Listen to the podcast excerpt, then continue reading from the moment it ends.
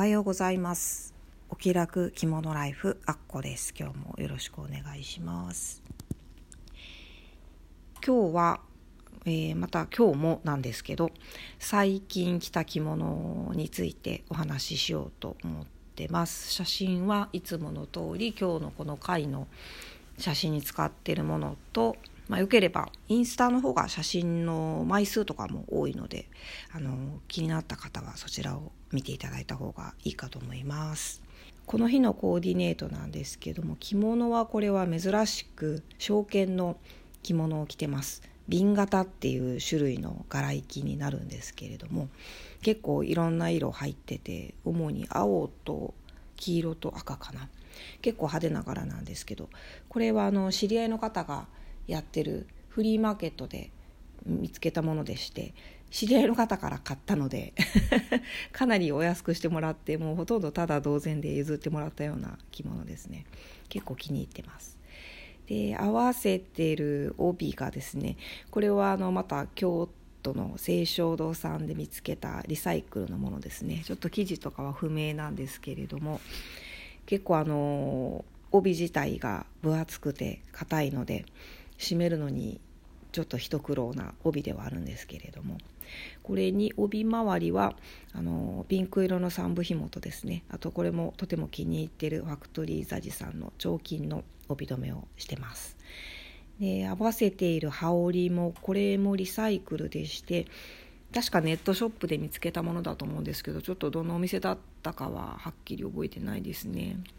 これもあのこの派手な色がすごく気に入りまして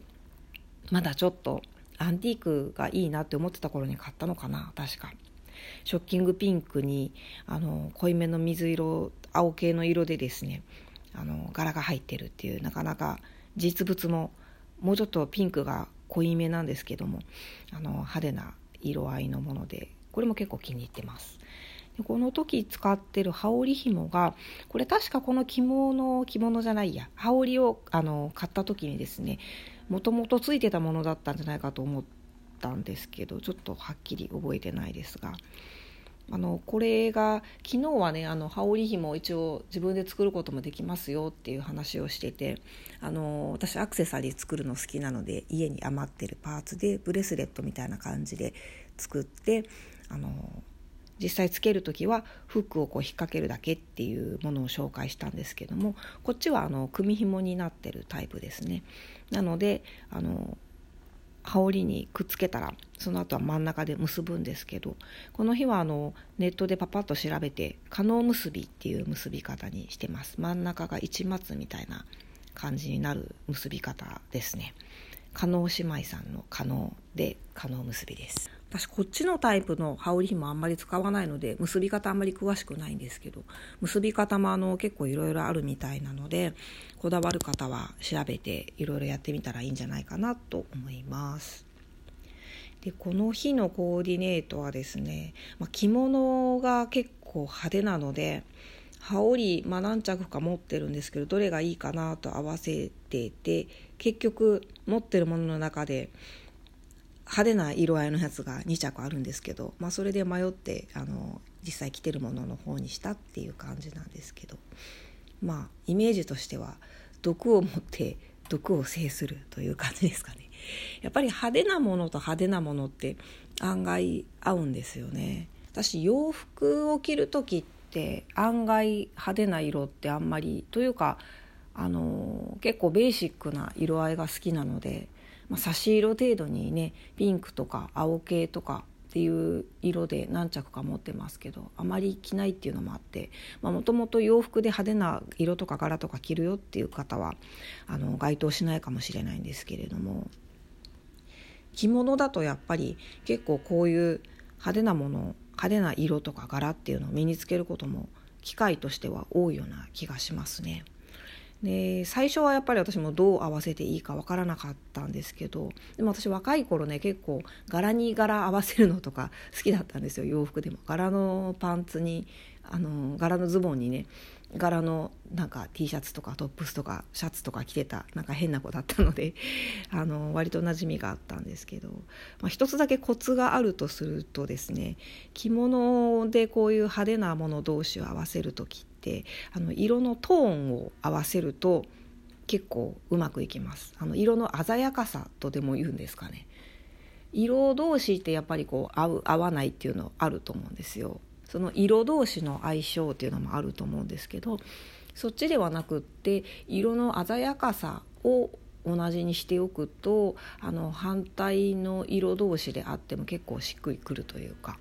まあ、これはあの私の勝手な感覚なんですけどもそういうふうに合わせると着物で派手な色柄同士でも案外うまくいくのかなっていうのとあともう一つですね柄のピッチをずらすっていうのもポイントかなって思ってます。ピッチっていうのはなんかこう柄の入る感覚といいますか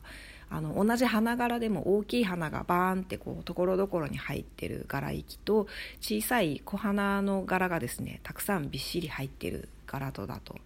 あの同じ花柄ですけど全然印象違うじゃないですか。この時着てるような派手な色柄同士の組み合わせで柄のピッチがですね完全に一致してしまうとあの正直ちょっとうるさいです